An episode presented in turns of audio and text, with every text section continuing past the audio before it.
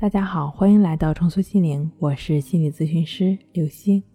本节目由重塑心灵心理训练中心出品，喜马拉雅独家播出。今天要分享的内容是：是放弃还是顺应？三天疗法到底是如何治疗强迫症的？放弃、接受、无为、为所当为等，都是顺应自然的一部分。很多朋友知道了这些问题之后，知道了这些概念之后。一样还是要顺应自然，否则就不完全是顺应自然。概念只是一部分，任何的概念绝不能代替整个顺应自然的过程，否则就是走弯路。比如遇到强迫问题，放弃解决问题就是顺应自然，但放弃后呢？面对放弃后的问题，一定要顺应自然，不只是放弃就够了。放弃解决问题，也可以放弃问题本身。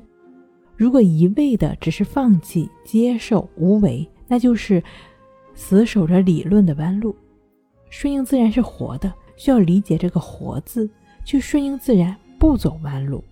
弯路会对自然之道本身去执着、去强迫，但是自然之道本身也可以顺应自然，针对其本身的强迫行为。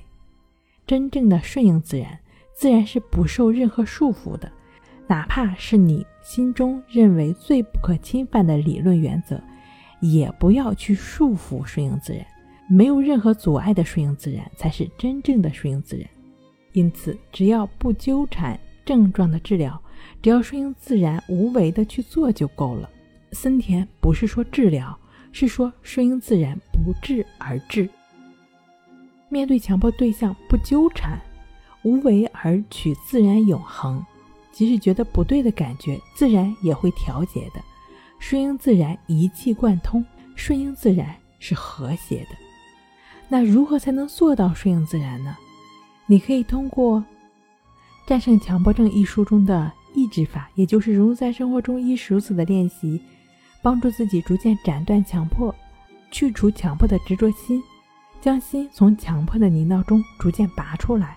回归到当下，让自己知道心在发生了什么，也就是时刻保持觉知，融入在生活中，亦是如此的练习，便是帮助我们做到顺应自然、为所当为的过程。